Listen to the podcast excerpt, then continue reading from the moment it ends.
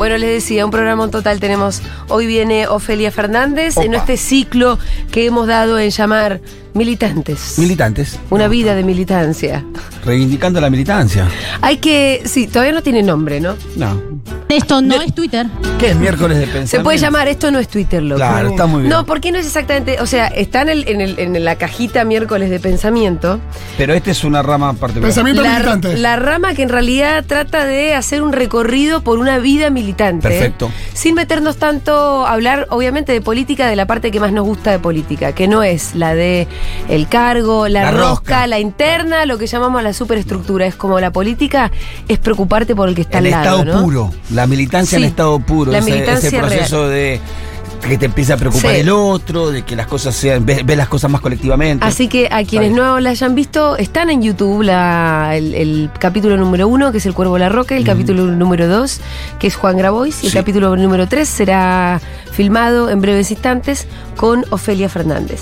Y el miércoles que viene, Mamita. No lo quiero quemar. Bueno, no digamos nada entonces. Qué lindo. O sí. No, no digamos. No deberíamos. No porque se puede quemar. No, no, vos no. que lo diga, vos sos siempre el que me dice que yo no tengo que vender a los que vienen. Porque yo lo sé si- siempre, ahora que por lo contrario. No, porque este se puede caer. Mejor no. Porque es, es, Es tan top, grosso, es top, es es top. tan top, top, top, top, que top, se puede caer. Top, top. Sí, Realmente se puede caer, entonces si se cae, va a haber sido culpa mía si yo lo habré dicho. El prensa tiene una voz particular de esa Es persona. una foto que me falta. El prensa de esa- ¿No tenés esa foto? Esa foto me falta. Mira. ¿No tenés la foto con Es él? la foto que me falta. Sí. Tengo fotos de muchas. Me, me falta foto con él. Mira. No, Pensé que tenía foto con el indio. Ah, cualquier- Che, eh, recién cuando decías Sí. esto de qué bueno escuchar militantes, pensaba y dijiste algo así como en estos tiempos. Sí. Y me puse a pensar, ya que venía con Fito en la cabeza a partir de la fitomanía y la canción que nos hizo. Ajá. eh, en la canción del camino, la del lado del camino. Sí. Que hay Me momentos que él dice, en tiempos donde nadie escucha a nadie, en tiempos donde todos contra todos, en tiempos egoístas y mezquinos, en tiempos donde siempre estamos solos. Qué importante es pensar en la militancia, ¿no? Porque hay algo, ¿no? De esta llegada de la derecha, el sálvese quien pueda, de Sí, el individualismo, el liberalismo. Sí, el Kazankem sale una luca y hay Sí. una cosa de angustia de sálvese quien pueda. Pensar en, en esto, en el otro, en gente que piensa en el otro, en gente que milita. De eso se trata, de eso se trata esta entrevista. Va a venir Flor Halfon dentro de un rato también a presentar Apa. su libro Fabio Vigente, Ediciones Futurock, el último lanzamiento de Ediciones Futurock, que es un libro. ¿Vos lo estuviste leyendo? No, hermosura. Te mal. dio envidia, te hubiese gustado escribirlo a vos, ¿no es cierto? Sí, pero no, nunca lo hubiera podido haber escrito así, porque sería otro Bueno. libro. Pero el de Flores es magnífico. Está buenísimo, está buenísimo, Eh, está ¿Sabes qué tiene eso? Es como cuando las series salen de, de un capítulo, Sí, que es mejor. sí. Y por eso no, no me lo pude comer del todo, porque digo, Lo no, quería no, saborear. no, claro, hay que saborear estos Lo quería saborear. Sí. Perfecto. Bueno, muy bien. Ahora sí, la vamos a. ¿Se acuerdan que al cuervo, al cuervo lo presenté? Le hice una serie como de. mm, Una especie de. de monje.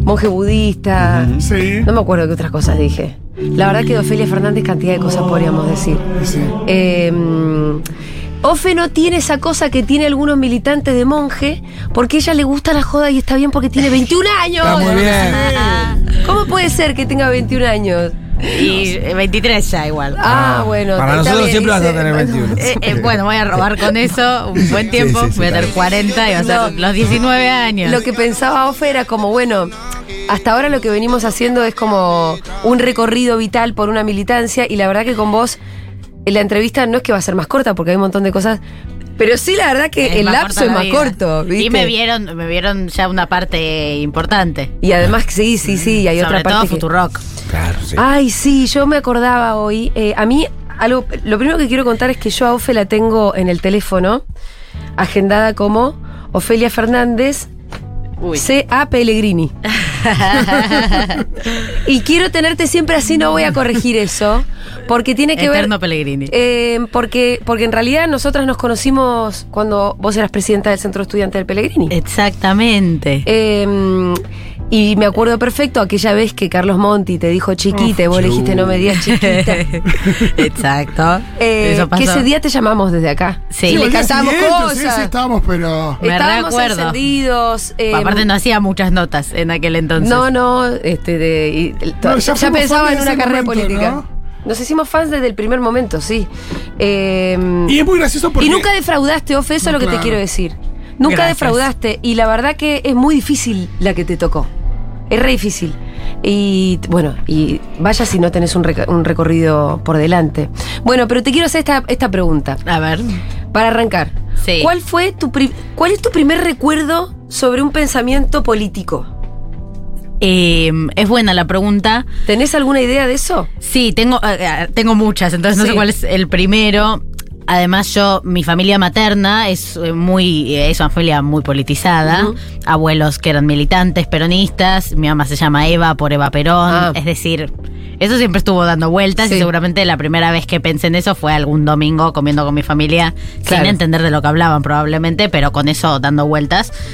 Em, pero tal vez pensando en, en mí misma, bueno, hay una anécdota que ya conté un millón de veces, así que ya es repetitiva, pero yo... Contala de vuelta. Sí, la vamos a contar de vuelta. Sí. Eh, que es que cuando yo, como mi primer acercamiento propio o entendimiento propio fue viendo eh, Casi Ángeles, Sí.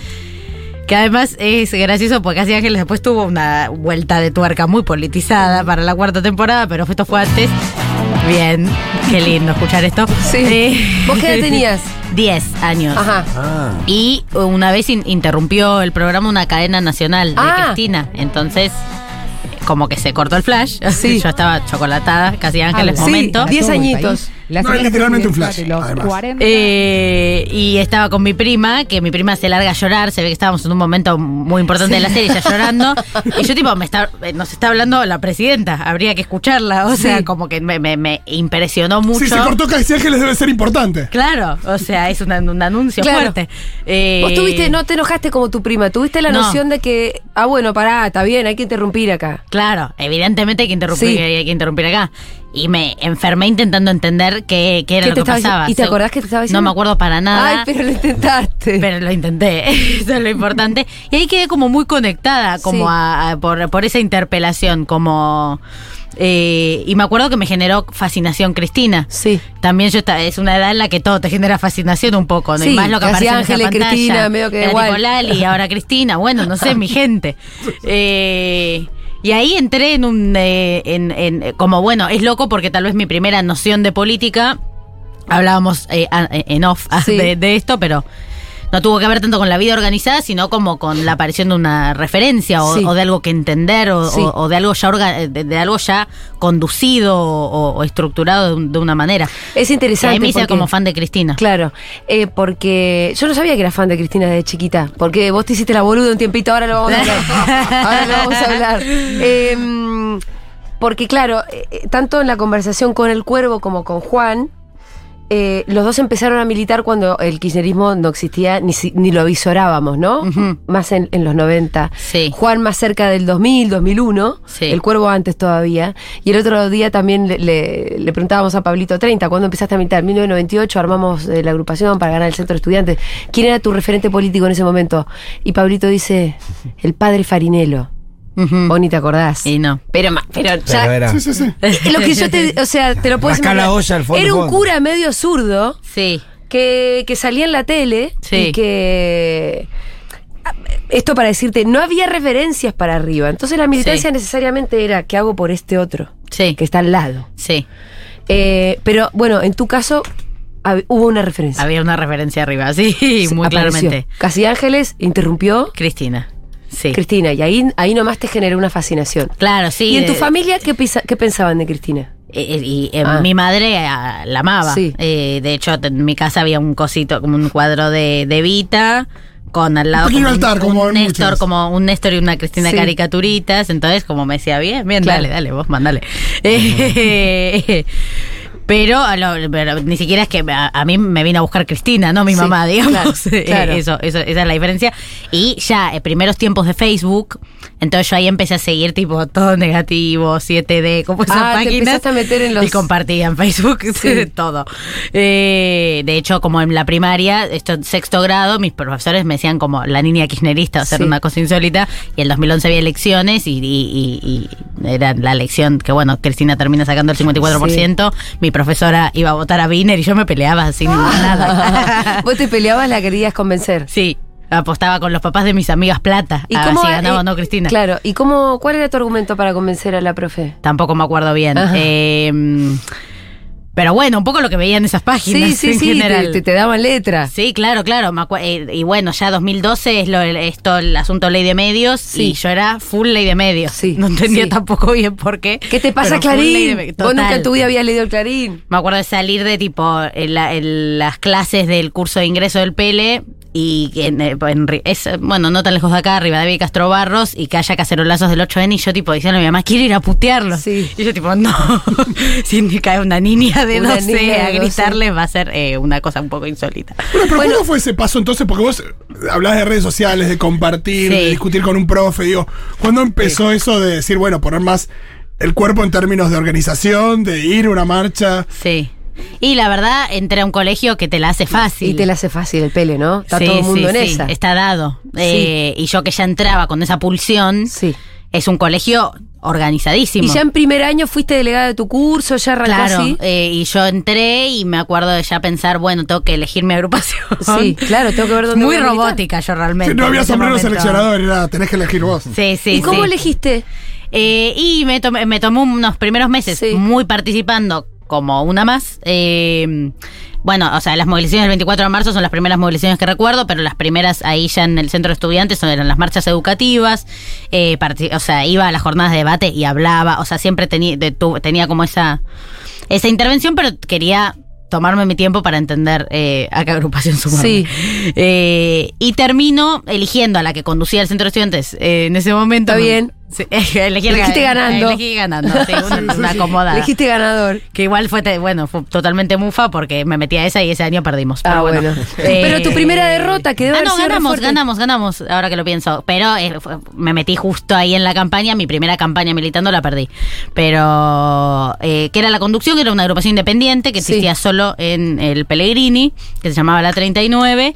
Eh, y un poco interpelada por lo que había visto, me da mucha gracia hablar Sí. de esto, eh, lo que había visto en ese en mi primer año de colegio, que era como un centro de estudiantes mega movilizado, con un montón de espacios de participación que yo, eh, de los que yo fui participando y, y- y conecté como con es- los que coordinaron ese año, básicamente. ¿Y la 39 qué era? De, de izquierda independiente. de izquierda independiente sería eh, el, el concepto. ¿Qué es lo que te gustó a vos de la 39? Y creo que en, en- en ese entonces, todavía tan inicial, tenía que ver con, con el, el- digo, la, el compromiso, devoción por movilizar y hacer participativo al centro de estudiantes. Sí. Eh, es como un viaje en el tiempo, defender a la- como que estoy en campaña 2013. Es que es lindo, Eh, eh, para mí es re lindo ver estos recorridos. Eh, ¿Qué te iba a preguntar ahora? Y algo, ah, eh, tu primera derrota. No, bueno, decime lo que me Sí, no, pero digo, que también creo que había algo de- del independentismo que en Sí. ese momento para mí era atractivo también. Sí, sí, sí, sí. Eh, como sentir que para mí tal vez que tenía tan esa pulsión Sí. que era conducida por algo o había sentido esa referencia pero que tenía una pulsión muy propia eh, y que confiaba tanto en lo que se construía y discutía en los espacios de base digamos y, y propios del colegio ser parte de una agrupación en donde te digo eh, existía esa autogestión de la línea y de Te entiendo mucho porque yo empecé a militar en NBI, que era una agrupación de izquierda independiente. Ya existía el kirchnerismo. Mm. Éramos todos kirchneristas, sí pero no estábamos orgánicamente dentro del kirchnerismo. Claro. Y de hecho nos hacíamos bastante los boludos. Sí. Fue una cuestión más estratégica. sí Pero adentro de la facultad no se hablaba de política nacional. sí Cuando salíamos, íbamos a la pizzería, hablaban de eso estábamos que Néstor, Sí. ¿entendés? Claro, claro, Pero claro. adentro no. Sí. Adentro no. Entonces había algo un poco de eso. Vos un poco de eso realmente afuera como eh, aguantando un montón de esto, pero Sí. después en la política cotidiana tenía que sentías que tenía que ser independiente. Sí, sí, o a mí me, me, me ¿Te gustaba más conecté eso? con eso, o sea, sobre todo con la posibilidad de entender mm, en- entender de primera mano qué era lo que estábamos haciendo, diciendo y construyendo, Eh, que no sea una bajada de otro Mm. o de otra, Eh, eso para mí era como interesante. ¿Y Eh, en tu formación política eso sí. te parece que también fue medio clave? Yo creo que sí. Sí. eh, no sé si es mi formación política, porque creo que, digo, son muchos los formatos que. eh, Sí. O sea, justo a la formación creo que todos los espacios le dedican un buen tiempo más cuando estás militando en secundarios, que sentís que siempre estás como con Sí. esa distancia, digamos. Sí creo que de alguna manera fue. eh, no, nunca dije esto, que, que tal vez sea un poco polémico, pero sí creo que algo de lo que me permitió después tener el rol que tenía o construir Sí. la referencia que tenía fue no tener a, a nadie arriba tomando esa decisión, digamos, ¿no? Como algo de que tal vez en la dinámica de las organizaciones más... eh, bueno, con una orgánica masiva, vertical o, o- o estructurada o lo que sea, tal vez el, el paso al frente de cada uno es una, es una Es definición colectiva. Bueno, la mía también era una definición colectiva, pero es una, defini- es una definición de otra estructura, Se ¿no? te entiende perfectamente lo que Como estás que diciendo. tal vez eh, el, el importante era el responsable de secundarios o es el responsable estudiantil. Acá era el compañero que, se, que, Sí. más, que más militaba, que más le, le ponía onda y que nosotros mismos hacíamos una ronda hippie, tipo fiesta de 15, Sí. velas de 15. Onda, sí, Ofelia, tenés que ser presidenta vos, no sé qué, como eh, algo, de, algo de ese tono yo creo que a mí me permitió siempre como dar pasos al frente sin, Sí. sin necesitar una habilitación para... Eh, eh, vos te fuiste destacando eh, y, y eso, la orgánica a vos no te no te aplastó. Cosa que a veces pasa, hay que asumirlo. sí. O sea, está bien la organización, es Mm. necesaria, Sí. pero tiene sus contras. Y una de ellas es que muchas veces a, a personas que tienen un ímpetu propio, Sí. la- las retiene, las retrasa. Sí, sí, eh, esa, esa sensación me da. eh, de que en ese sentido Sí. fue como fundamental. De hecho, eh, yo creo que, por ejemplo, mi generación de NBI sacó un montón de cuadros Mm. justamente porque, porque éramos independientes y en ese Mm. momento entonces pa- para mí nos habilitaba mucho más. De lo Sí. que después fue pasando, que después estar adentro de una orga así Mm. como tan verticalista, eh, Sí, sí. tiene otras cosas que a veces no están eso. tan buenas, la verdad. Sí. A veces Eh, me paso de hippie con esas cosas, pero mi sensación Sí. es esa, un poco. Bueno, eh, Ofe, y después, ahí en la, en la militancia secundaria, que es cuando, nos- cuando todos te conocimos.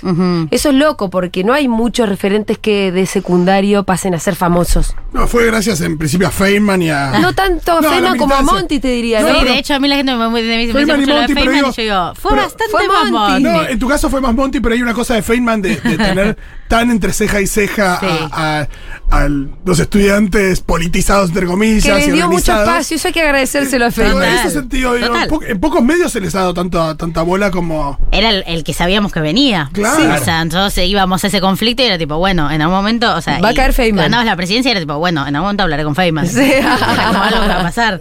Eh, que justo yo mi, mi cruce con Feynman no estuvo tan, eh, no estuvo tan bueno. No fue tan picante, el de No fue Monty tan fue más picante. No me picante. picanteó tanto, entonces no lo picanteé tanto, como Sí. que quedó ahí. El de Monty fue como el más extremo. Tienen ahí un pendiente con Feynman. Sí, Ahí la verdad después nos que, reencontramos, pero. eh, de ese momento, ese conflicto en concreto, ¿qué, qué era? Tenía que ver con las... Con... El, el de, Mo- el de El Monty. de Monty. Sí, eh, bueno, algo que sigue, vigente, que sí, de hecho se empezó a implementar hace, poco. Eh, pero sí era por la reforma educativa, la secundaria del futuro.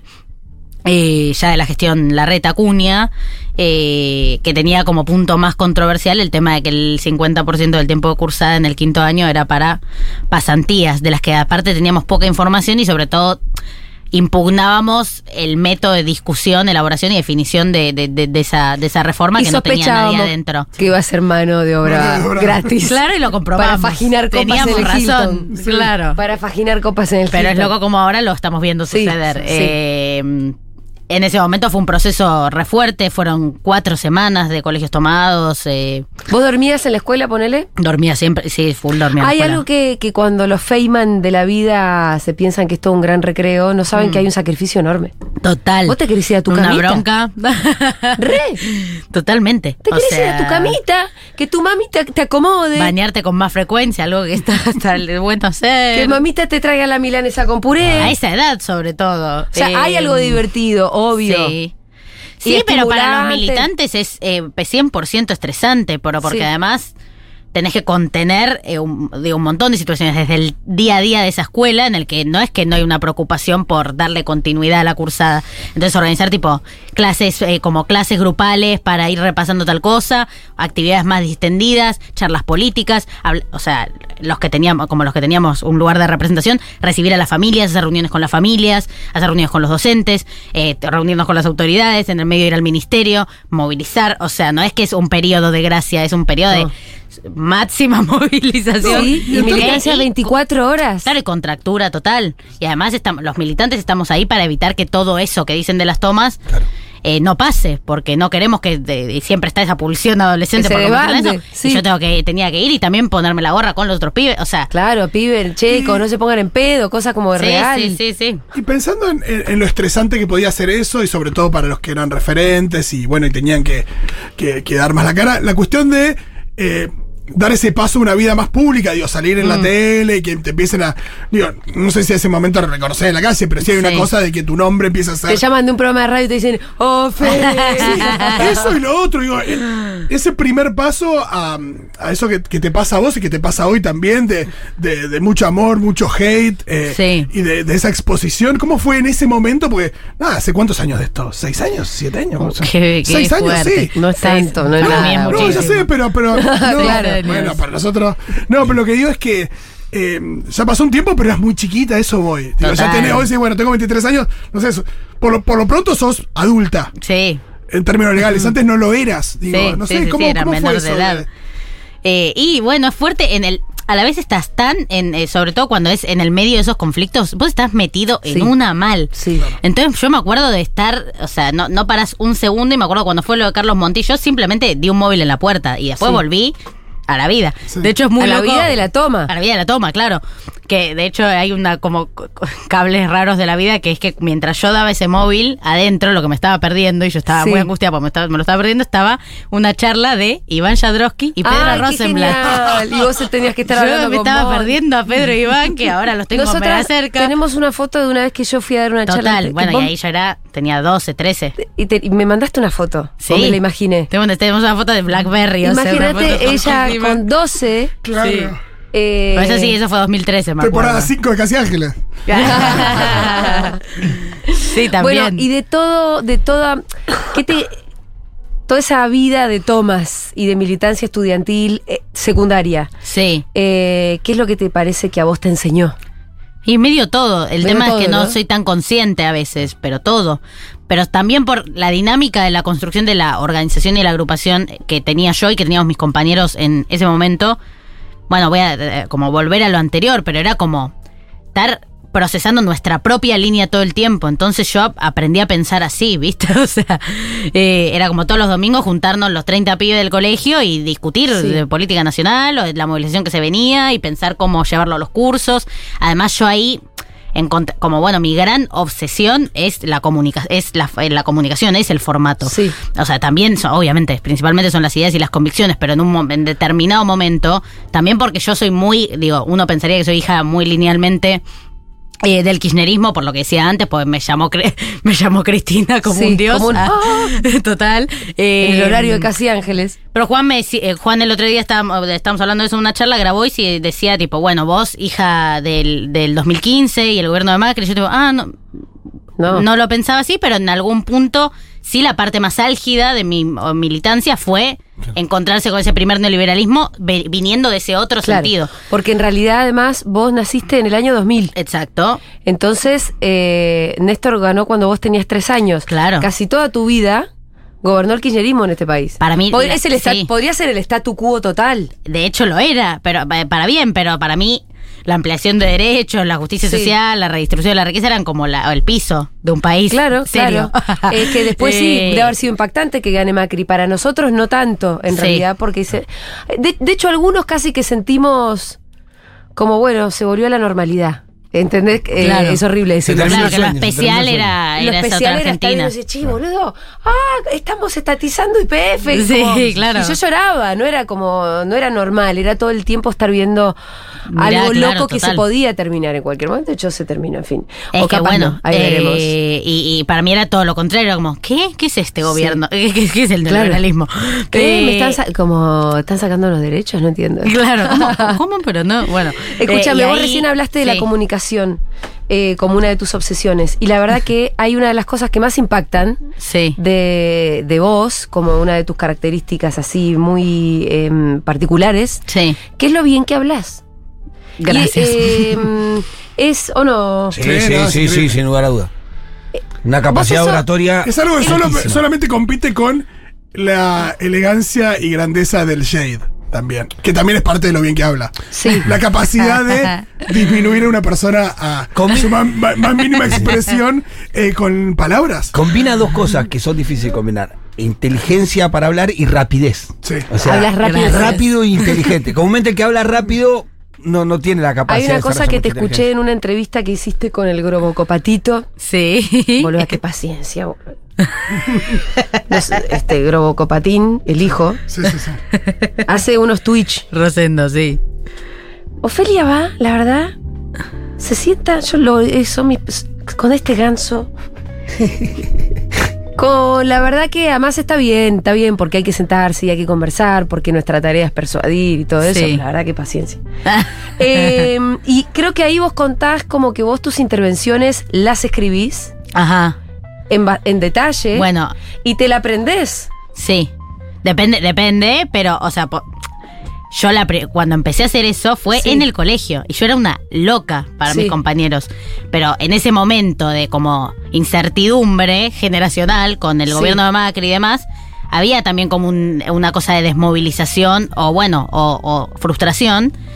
Y yo ahí me empecé a obsesionar. con- me pasaba que en las asambleas cada vez la gente prestaba menos atención Sí. y a mí eso me enloquecía. Entonces vos tenías que armar un discurso que Y fuera. ahí empecé a jugar a tipo, voy a tomarme esto en serio. O sea, no voy a ir a la asamblea a tirar la misma que tiré en las 75 divisiones, porque aparte Sí. la asamblea es el resultado de 75 pasadas. O sea, decir Sí. 75 veces una cosa. Claro. Que ya en un momento. Las pasadas por más los que la creas, claro.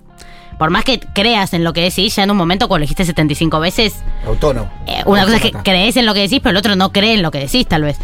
Y ahí me empecé a obsesionar con tipo, bueno, voy a escribir y pensar una parte de la intervención para cada sujeto del colegio, tipo una para el barrilete, una para el militante, ¿Quién es el una para el barrilete? Eh, que está y el que está cualquiera. Ah, ok, ok. Como me acuerdo de decir, tipo, de usar un ejemplo, decir, tipo, los, los cigarrillos, eh, ahora está fumando Red Point, hermano, no Sí, sé, como sí. esas cosas. Para que te presten atención. Sí, sí, como para atrapar la, la Sí. atención y generar un silencio, que era Sí, lo que quería sí, que pase. sí. Y ahí ya empecé como a ser muy obsesiva de hay que darle un trabajo a la intervención, no porque sea un, un no porque estés representando una ficción guionada, sino porque la repetición eh, pues la idea es igual de importante que que la idea llegue. Entonces ahí como empecé a, a- a armar mucho desde esa lógica.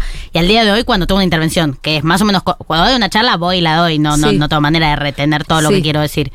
Pero cuando hago una intervención más corta o cuando voy a hablar en la legislatura, me tomo el laburo de... La escribís, pero te la acordás. Como, Sí. una, como, como una actriz se acuerda Bueno, de ¿A vos su. te interesaba, o fla- estoy flasheando, a vos te interesaba la actuación? Una época? Bueno, yo eh, sí, e- era un poco, era actriz, he trabajado No, también. claro, porque eh, me acuerdo también, eh, es algo de lo que se habla en Argentina en 1985, en el tema del alegato de Estracera, Sí. que lo hace con un dramaturgo y que hay una Sí. idea de, de, bueno, esto tiene que ser contundente Potente, e sí. implica un laburo. Y si pensar yo la- para hacer una intervención, medio que estoy en, eh, en general el día anterior, estoy en mi casa, hablo sola, hablo sola, hablo sola, bajo, escribo un par de cosas, hablo sola, hablo sola, hablo sola, grabo, no Ah, sé mirá. qué, transcribo, hasta llegar como una síntesis que no sea tan larga, que va, e intento aprendérmela. O sea, El discurso del aborto es, por ejemplo, para mí una pieza Sí.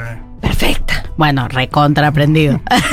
Mal. bien, pero porque bien, no puede ser que, que No, no, es imposible que eso no salga. titubeás. to- no, es imp- de verdad te das cuenta que, che, esto es un texto aprendido. Eh, y, Y, es que- y además propio, no es que te aprendiste el texto de otro. No, obvio, obvio. Yo, eh, ese fue un tiempo además, porque Sí. cuando, me, eh, cuando me llaman para intervenir ahí, me llaman con una presión. Una compañera a la que quiero mucho es Cristina Álvarez Rodríguez, Sí.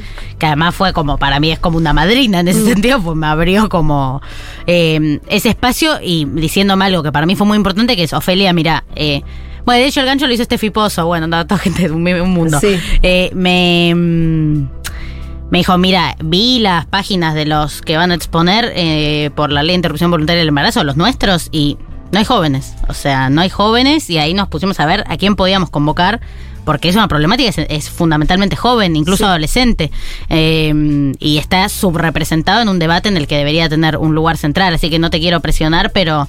Vas a es tener que hacer una importante. exposición. Claro, vas a tener que hacer una exposición y es importante. Sí, la tuya la tenés que romper. Pues no va a haber, no va a haber tantas otras Sí. que representen eso. Entonces yo eh, te- sen- sentí como un llamado de responsabilidad, Sí. como de no solamente disco, porque que defiendan la ley, sus artículos, sus matices, va a haber mucha gente. Era tipo, ¿cómo, cómo puedo hacer una presentación generacional del Sí. problema y de los demás problemas en términos de plataforma?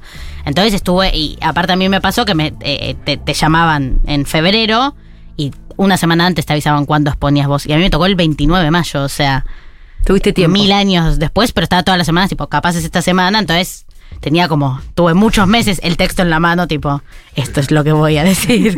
Bueno, eh, y Eh, que- quedó, quedó para mí para la historia. Le metí en el momento unas cosas, pues estuve ocho horas escuchando gente demencial. Sí, sí, sí, sí. Entonces en el momento hubo un par de, un par de enojos e iras que Tenías tuve que recoger sumar, cositas que porque yo aparte de hablé el mismo día que la loca del bebito, entonces empecé el día escuchando a la loca del Ay, bebito y lo terminé hablando. Las cosas que hemos Eh, escuchado. Porque es verdad que hay muchas cosas que vos que te- claramente no están preparadas porque surgen de lo que dijo alguien antes. Sí. Eso, eh, de verdad que es Sí. improvisado, entre comillas. ¿no? Bueno, Ofe, termina la escuela.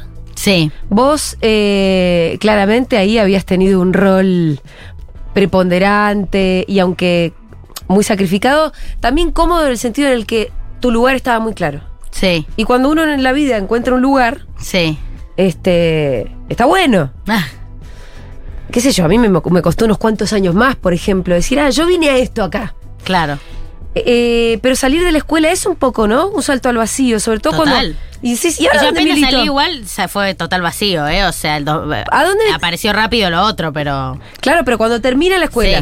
Sí. Yo empecé No sé si de ustedes hicieron año, el- sí. como la- el CBC, de sociología en ese Sí. momento, lo, pero que es sexto año en el PEL, es como una opción para hacer el CBC todavía, pues preuniversitario. Yo no tenía ni idea qué iba a hacer y sobre todo me desesperaba. Yo ya tenía la decisión de que sexto año, habiendo sido dos años presidenta, en el PL no tenía que seguir militando. Vos podés Sí. en sexto año hasta puedes ser presidente estando en sexto año, pero no quería. Sí. O sea, era tipo, bueno, terminé esta etapa. Sí. Eh, eh, pero no sabía cuál llegaba o cuál, o cuál seguía, sobre todo por esa relación tan difícil que tuve yo siempre con las orgánicas. Eh, Claro. Entonces era como, bueno, ¿y ahora qué? Eh, para mí era el colegio, o sea. Sí, eh, tu mundo estaba ahí. era- Sí. Es un poco como cuando lo- los presos que salen de la cárcel cuando estuvieron toda la vida, mm, Claro. que dicen salgo y no sé si qué hago. Sí. En la vida. Total. Eh, pero sí, bueno, seguía, digo, seguía siendo una militante. Eh, y obviamente, a- además, a mí el feminismo me atravesó especialmente porque a- para mí estoy convencida de que es lo que me permitió tener eh, ese lugar de representación a pequeña escala y ahora también en lo que estoy haciendo ahora. Pero también fue un fue la demostración de algo que yo no me veía venir, es- lo, lo pienso en retrospectiva y decía, eres una pendeja, obvio que la vida te iba a sorprender y vas a encontrar nuevas causas. y Sí, nuevas agendas. pero para, para ¿cuándo mí- te hiciste feminista vos? Y en 2015, tirando a 16.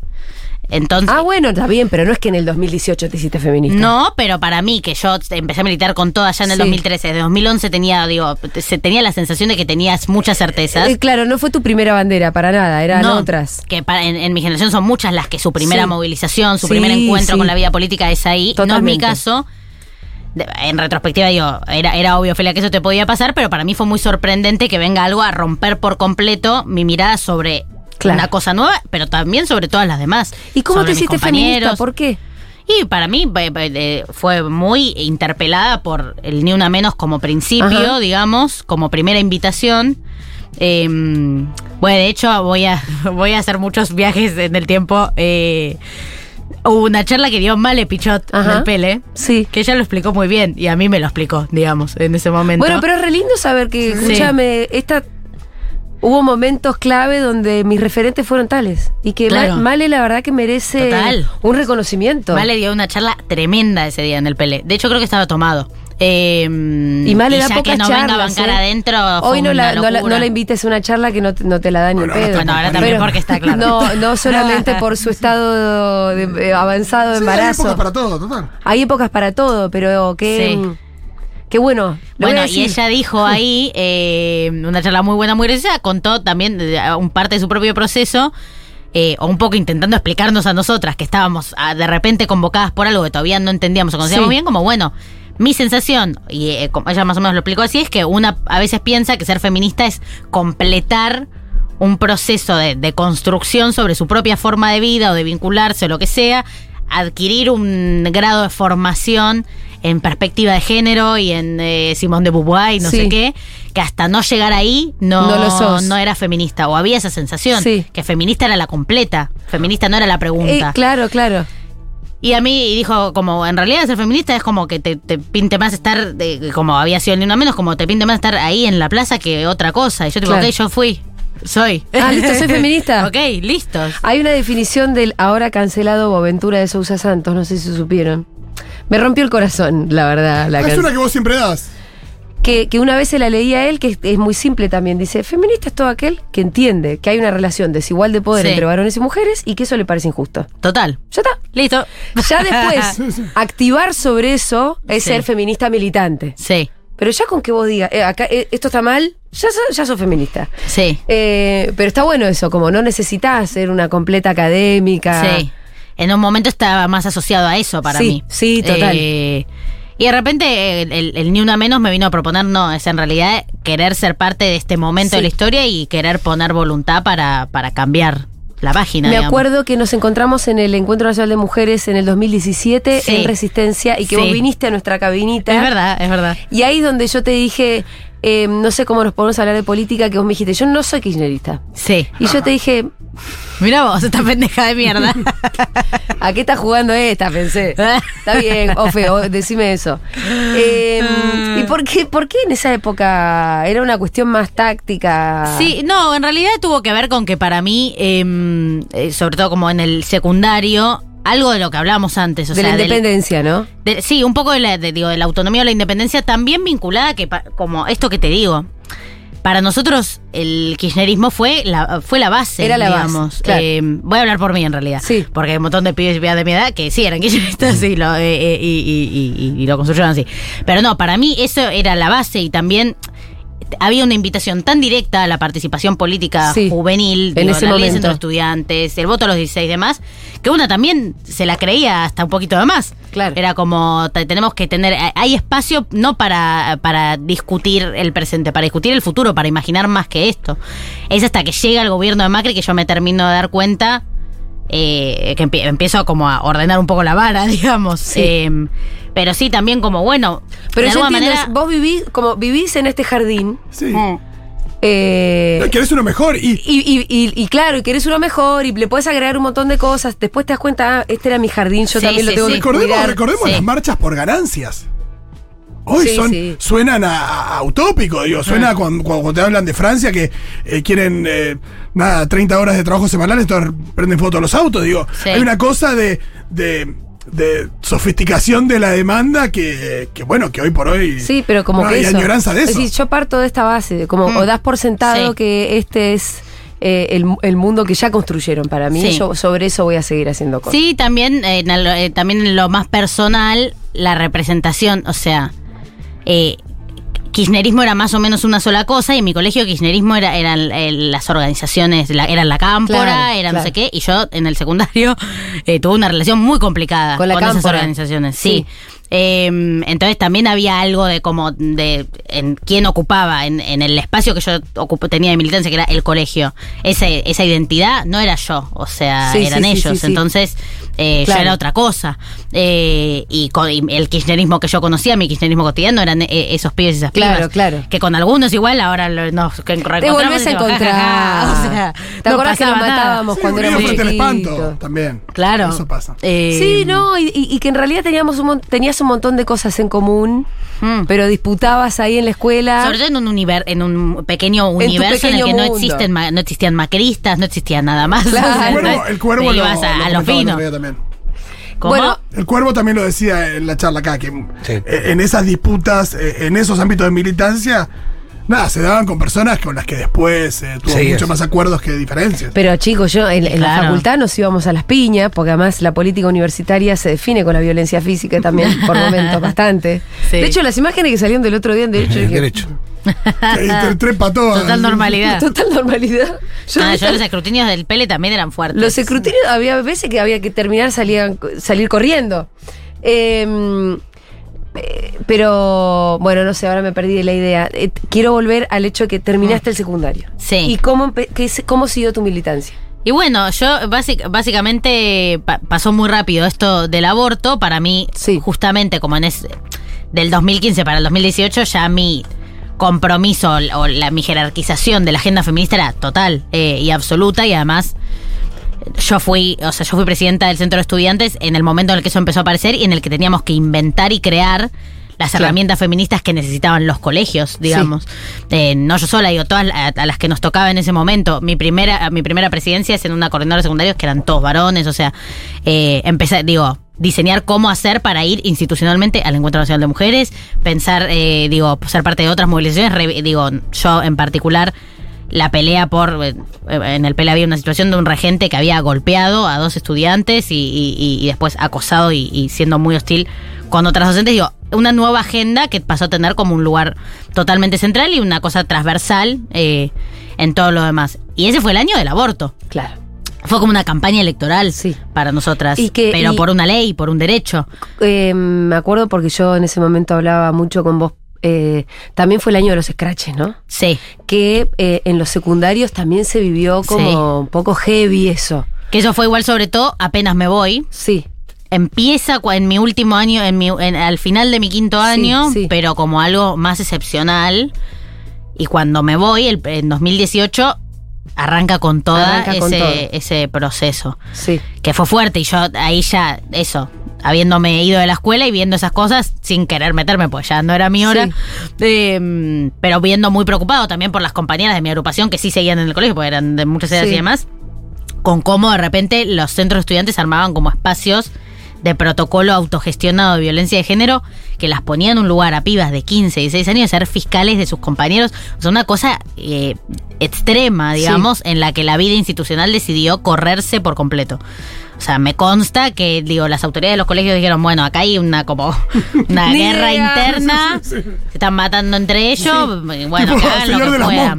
Como esto es parte de la vida privada de estos pibes. Sí. Y en- tenías a pibas de 16 años so- como sometiéndose a, a- a escuchar una situación recontra compleja, tomar una definición sobre eso, elegir si se publicaba en un scratch, o sea, una como justicia paralela muy difícil de transitar en la adolescencia No, sí. y que para mí obviamente no era interesante, pero ante una, una como lo, era genuino, muy legítimo a qué preocupación respondía. El tema es que tenía que haber alguien que conduzca esa preocupación de una de manera sana, o sea, y eh, tal vez los pies no encontraron cómo. Entonces yo no me, me parece lógico, lo que me parecía como abrumador era el desentendimiento total de las autoridades que además hasta veían una ventaja, porque en un tipo de militancia o activismo que siempre tenía como una confrontación con una autoridad o con una, eh, una relación de poder más evidente o más extrema, de repente estaba todo encerrado adentro y en los propios pibes y era como hasta una cosa que los dejaba tranquilos para ese momento del movimiento estudiantil como de- y no, no sé, no van a, no van a marchar al ministerio, qué sé yo, están Claro, claro. Ahora se están peleando entre sí. mejor ni me meto. Se están peleando entre sí, no se van a agarrar con Tipo nosotros. juicios ahí. Me acuerdo que vos me contabas esta escena de que por ahí un pibe lo, lo señalaban de, no sé, acosador, abusador, que, sí. o lo que fuera, por ahí el pibe ya trató de to- tocar una teta, todavía ni sabe cómo se hace, que lo rodeaban de mochilas. ¿Yo te conté eso? No me acuerdo. Sí. De mochilas. Como, como ¿Cómo era el protocolo? una es que más que protocolo Sí, era sí. mucho más tribal, Ritual, digamos. Sí, sí, claro. por eso, No por eso acuerdo. tienen al señor de las moscas, porque hay algo ahí medio. que como que lo rodeaban de, mo- de, de las mochilas y lo apartaban y le hacían como una era, era como un scratch no me acuerdo visual. de eso. No me acuerdo de eso. Wow. Pero puede ser. Eh, Tengo problemas de memoria a veces. Bueno, nada. Y a mí me parecía Sí, fue como- un montón, fue un montón. Pero bueno, yo también siempre digo, eh, el comienzo de la revolución siempre va a tener jacobinos, Sí. después las cosas se acomodan Y se acomodaron. y se acomodaron. Y se Eh, acomodaron. y creo que fue la manera que encontramos de construir otro formato Mm. de relaciones y de. Porque obviamente sí había dinámicas también recontrabusivas. Había colegios en los que pasaban cosas prefeminismo, tipo pasillos. Sí. Eh, ahí, está, mi- ahí está Santi, que, que trabaja conmigo, que eh, él iba a la Avellaneda y en la Avellaneda había en un momento como pasillos en donde si pasaban las minas los pibes les gritaban, tipo, las minas no querían pasar por ese pasillo porque las- les gritaban cosas tipo guasas mal y era como un pasillo del acoso totalmente Ay, armado, como digo, ¿Pero también para qué ver, año, Santi? y no sé, 2014, 15, 16, 17. Bueno, ese pasillo después no existió más. Se, se invirtió. Dudo que ahora esté Se ese pasillo, invirtió. ¿viste? Como hay algo de también. Sí. eh, No, sí, se, se- se acomodó. Fue la manera que encontramos de eso, de, de limitar Sí, totalmente. eh, experiencias Sí. que son una cagada. Nos estamos quedando sin tiempo. eh, ¿Me estás jodiendo? No, pero no, bueno, vamos A a mí estábamos hace tres minutos. Sí. Y, Como que mm, escuché la de Juan y sentí que vi su vida entera. No, igual como casi que recién empezamos, así que nos vamos a pasar. Ah. Eh, porque vuelvo a decirte lo mismo, termina el secundario. ¿Cómo es que empezás a, a militar con Juan? Ah, bien, eso es Grabois. que es loco porque yo es- ese año 2018 es Sí. el año de la lucha por el aborto. Sí. Lo termino con Juan Grabois, Sí. amigo del Papa. Sí. Una cosa loca. es loco. Eh, pero porque yo a, a lo que voy es para mí el ¿Cómo? feminismo pasó a tener un lugar central. Sí. Pero formar parte de la perspectiva con la que pensaba, una agenda que yo ya tenía antes. O sea, como militante política en general, como partícipe de la, de la lucha por una patria justa, libre, soberana, sí, lo que quieras. Sabía que el 2019 era un año electoral.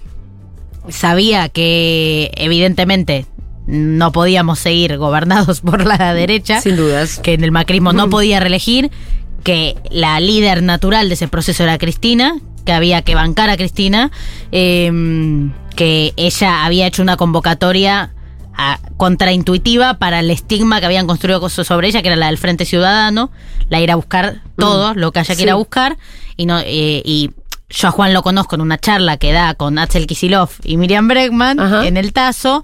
eh, y siempre me pareció como eh, en eso que el feminismo me había traído como sorpresa, otra persona que me sorprendió.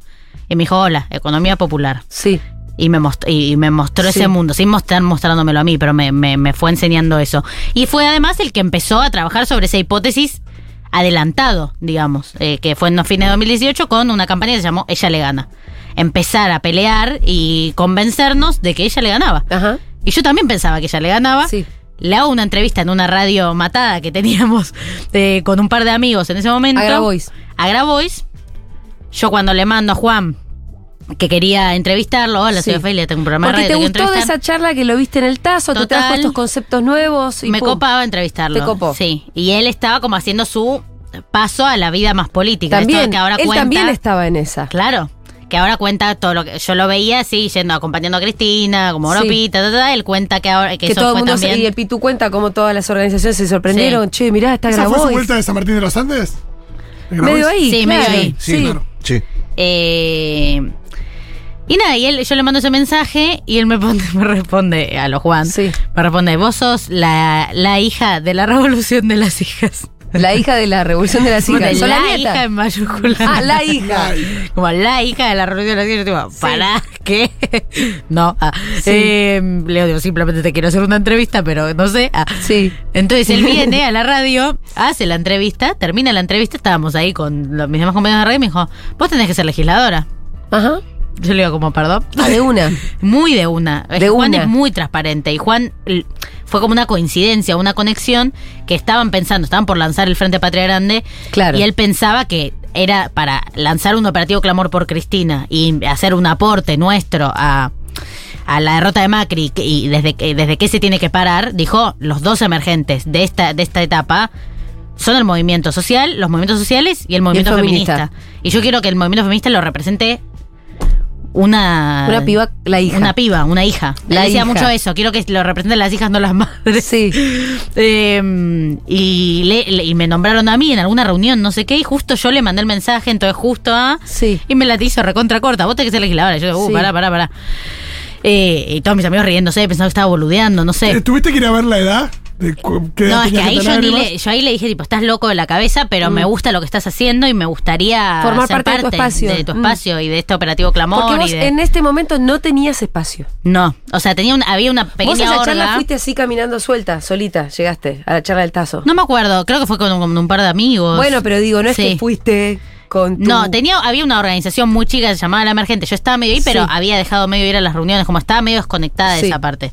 Eh, pero pues yo siempre fui muy rebelde con las orgánicas. O sea, es un problema que tengo el día de hoy. Con Juan me peleo mucho, pues soy Sí. muy suelta. No está tan bueno. En algunas cosas te permitirá flotar. A mí me gusta, vos hacé la Gracias. tuya. Ah, eh, en ese momento me pasaba un poco lo mismo. Y para entrar como a ese espacio era como un, toda una decisión. Pero confiaba en que yo estaba entrando también con Juan, entonces que iba a tener mi manera de sentirme suelta, de algún modo. Sí. Eh, y fui, y fui, no sé, dos semanas después fui al lanzamiento del Frente Patria Grande en Mar del Plata. Hablé, ahí dije lo de la actividad de la burguesía, etcétera. Eh, y, y empecé a ser parte de ese espacio. Y lo de la legislatura vino después, porque para mí al principio era como un delirio, porque yo no tenía un espejo en el que Sí. decir esto tiene algún sentido. Y me lo estaba diciendo Juan, que es un volado. Eh, pero, pero fue esa la decisión que tomé. Y me acuerdo que para el movimiento feminista, sobre todo el más politizado, fue toda una cosa. De hecho, ni una menos en su momento sacó un comunicado Sí. sobre eh, mi entrada y la de un par más al espacio de Grabois, como diciendo tipo que va- vamos con un tipo que en Twitter sigue solo al Papa, eh, después de Ah, lo que hemos hecho. Y yo tipo, sí. Eh, pero Voy a hacer sobre solo todo porque Contradicciones. Son en contradicciones definitiva de la política, ¿no? Sí, hay que evitar las contradicciones, pero ni siquiera yo sentía que había una contradicción tan grande en términos de que Juan es una persona que no es que me dijo la línea sobre derechos sexuales reproductivos, la línea sobre violencia de género, la, la ¿La escribo yo. Esa es la tuya. Claro. Entonces, eh, eh, en eso ni había espacio de contradicción porque él asumía que la representación de esa agenda era la nuestra, no la de él. Claro. Él tenía otra cosa Él, con la que no había Nunca contradicción. militó en contra del aborto, con lo cual. No, él intentó, ese año intentó no decir nada, de hecho, o Sí. sea, él- su, su posición es otra, pero Sí. digo, no como... No militó en contra, no, va- no llegaba con un pañuelo el celeste y Sí, verde. no, él no, lo- no, no es que era ese nivel de contradicción, No. digamos, en ese contexto, en ese año. Eh, eh, eh, en realidad, para eh, la agenda que para mí él movilizaba en lo más político, que era el, el clamor por Cristina, no había contradicción. En la agenda más programática no había contradicción, porque el programa feminista iba, iba a ser el mío, el nuestro, el de esas compañeras. El programa social iba a ser el de él y de un, digo, eh, y, y de un conocimiento práctico y organizado de, un- de esa problemática o de esa tensión para mí era, era, era como obvio y no, no. Tal vez como lo que pasó en ese momento es que, eh, y lo que yo también sentí que necesitaba decir es tipo, yo no soy una influencer feminista, Mm. A mí no me convoca solo esto, me convoca muchísimo y para mí tiene un lugar central. Pero eso hay un montón de otras Pero hay un cosas. montón de otras Hay un cosas. montón de otras y cosas. eh, bueno, feminismo popular, digamos. O Sí. sea, para mí no se trata solamente de defender a las mujeres, se trata de entender que es- además de, ser- ser- de que sea difícil ser mujer, es difícil ser mujer y pobre, es difícil ser mujer trans y pobre. No, y eh, además creo que lo, que- lo que nos convoca es la igualdad, con lo cual, cual. este, vos em, detectás desigualdades por todas partes. Sí, se combinan, obviamente. Se o sea, combinan y si y vos at- eh, aislás al feminismo, probablemente no. No, vas a terminar tal vez defendiendo más el derecho de un aseo, de no Sí. sé qué, a romper su techo de cristal, Sí. que el de la señora del comedor, que en realidad tiene que cobrar algo por ese Total, laburo que tiene, tal ¿no? cual, tal cual. Em, bueno, Fe, y estos cuatro años de legisladora, Sí. ¿cómo los podrías resumir? Sí, por suerte eh, ya esta parte la vieron más, así que podemos ir más a los que no. para vos. Eh, es difícil resumirla porque empezó muy, muy mal eh, o empezó muy difícil 2020-2021 por razones eh, extra, extra mías, ¿no? Que también fue la pandemia, lo mismo que nos pasó un poco a todos, que fueron años raros y difíciles, para mí fueron especialmente difíciles eh, porque ahí empezó como un operativo muy coordinado y muy fuerte para pincharme, digamos, y pa- sobre todo para narrarme, que es lo que hacen ellos muy bien, digo, te narran, eh, construyen un estigma, un, un, un personaje eh, y lo instalan, digamos. Sí.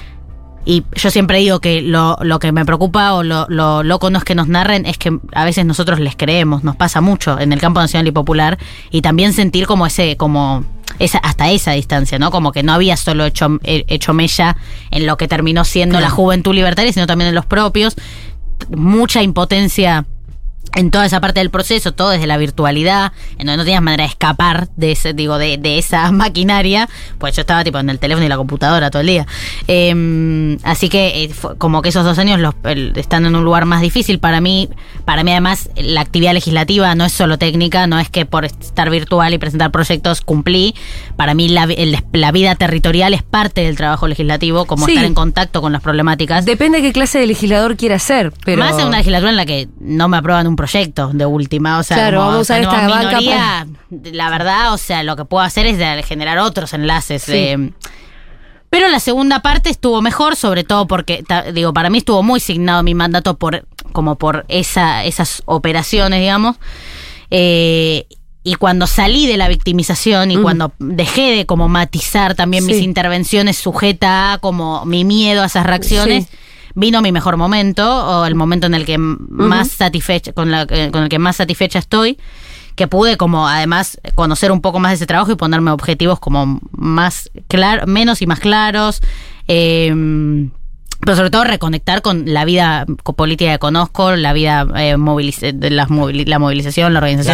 La acción, la acción. política directa. Entonces, eh, no sé, no, bueno, no sé cómo lo, lo resumiría, pero sí creo que ya del, eh, del último tiempo a esta parte estoy convencida de que hay cosas que, eh, que me gustaría que hayan sido mejores, otras peores. eh, como me, da pena lo de esos dos años porque siento que últimamente estoy como con más confianza y, cre- y creciendo un, creciendo un poco. Eh, pero sí estoy como por fuera de esas cosas que pueden ser mejores o peores o lo que sea. Estoy convencida de que la disputa por la representación es una disputa válida e importante. No sé si yo soy el único ejemplo de eso. De hecho, una vez que yo ya hice esto, siento que el mío no es el más importante. eh, ahora ese debería ser el de otras jóvenes o juventudes de otros contextos, de otras realidades. Creo que eso a veces nos olvidamos y ahora parece como una cosa un poco progre, la de quién representa y como la ansiedad de sumar nuevos perfiles y demás, pero es eh, está en el ADN del peronismo, cuando se habla de los tres tercios, digamos, en la representación, un tercio para la clase trabajadora o para la clase obrera, un tercio para las mujeres que en ese momento ni votaban y un tercio para los cuadros políticos más eh, convencionales. Creo que sigue estando ese desafío. Me pone contenta de estos cuatro años haber representado algo de eso, digo, la posibilidad de representar otra cosa, otro perfil, otro recorrido. Eh, lo, también lo pienso mucho en, en mis otros compañeros y compañeras que expresan otras cosas, pero desde la misma búsqueda lógica, como puede ser Nati Saracho, eh, compañera diputada nacional, cartonera, Ferminio en la Secretaría de Integración Urbana. Digo, Sí. para mí esa es una cosa importante y so- es la que más valoro de, de- de esto que me pasó, eh, haber podido expresar una cosa que es distinta, obviamente parecida también a otras, pero distinta, en fin, en tono, en, en- o en prioridades o en lo que sea. Así que, que eso un poco. Bien, escúchame, y vos eh, tenés como en tus, en tus temáticas la cuestión de la vivienda. Sí, Lo trabajaste en la legislatura. eh, exacto. Estoy es con lo más reciente en ese sentido. Estoy digo, Sos vicepresidenta de la Comisión soy de Vivienda. vicepresidenta de la Comisión de Vivienda.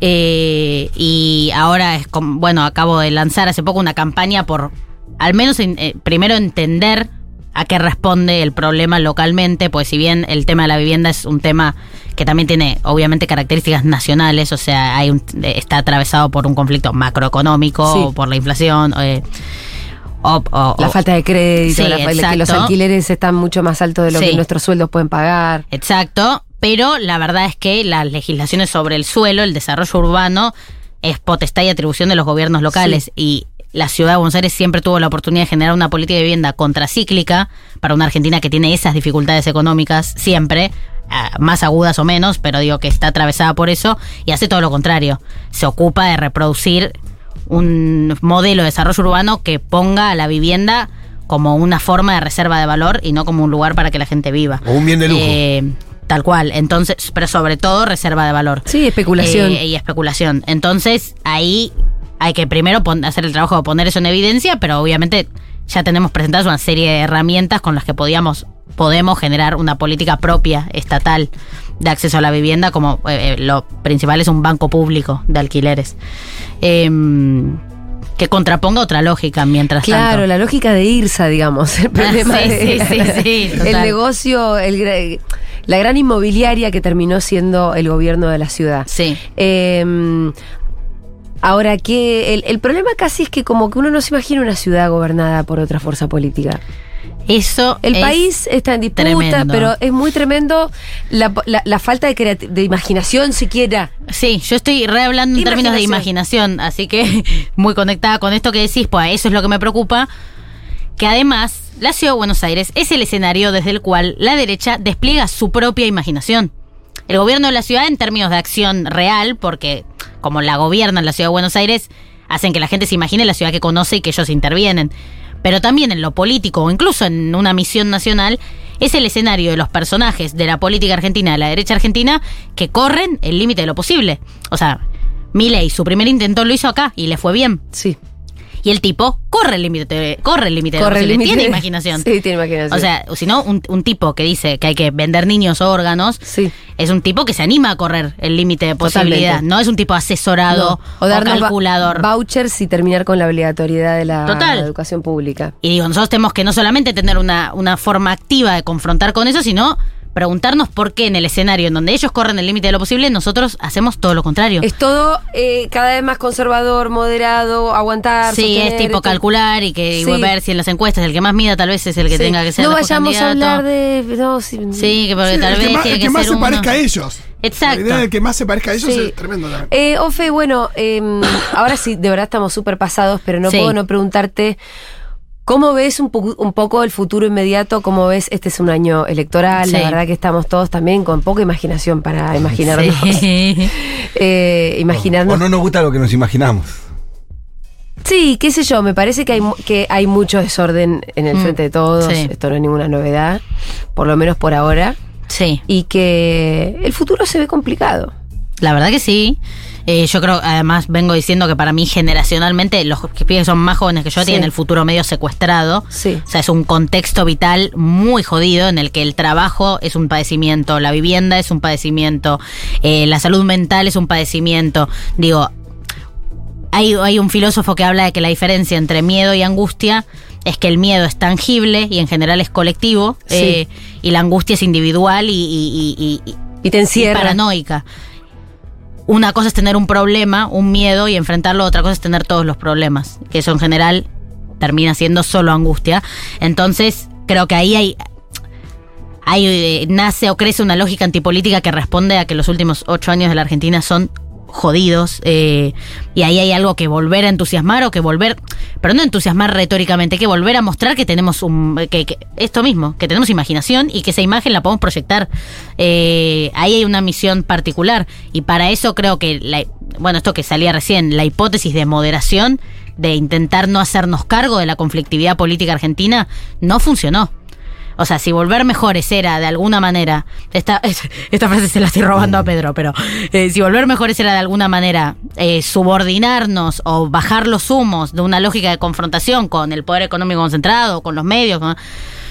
Tal vez sea tiempo de volver peores, asumir la conflictividad política argentina, ponerla sobre la mesa, entender qué intereses representamos y volver a mostrar en eso qué proyección material y tangible tiene. Eh, y eso tiene que ser con la identidad como motor fundamental. Entonces yo quiero votar kirchneristas, para empezar.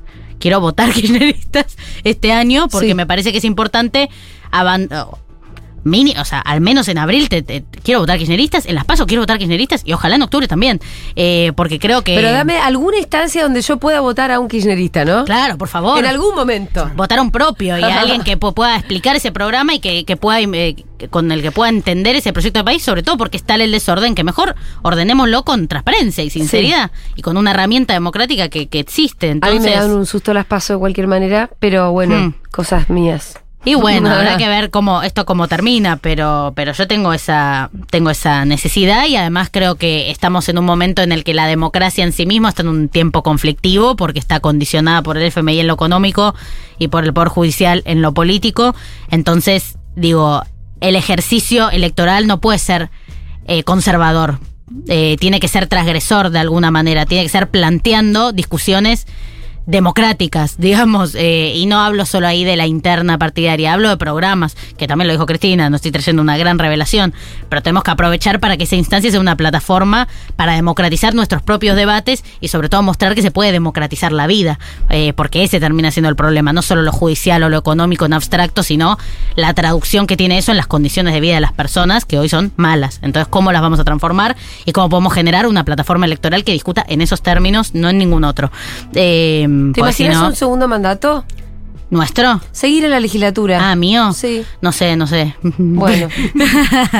Eh, No qué sé. bueno que esté Ofelia linda entrevista, como también lo fue la de Grabois. Me encanta que entrevisten estos referentes sin querer buscar la frase de la semana, ya que todo su contenido es lindo de escuchar. Dice Lourdes, Gracias, Ofe, te Lourdes. amo. Eh, transfeminismo popular para cambiar la realidad, cuerpo, corazón, compañera. Gracias. Eh, Pedro Daniel Parra dice, uff, qué emoción esta entrevista. Em, ¿Qué más? Eh, Estuvo ay. buena, parece entonces. sí, la gente la está pasando re bien del otro lado.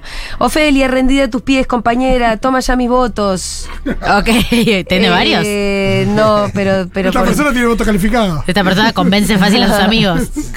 Importante.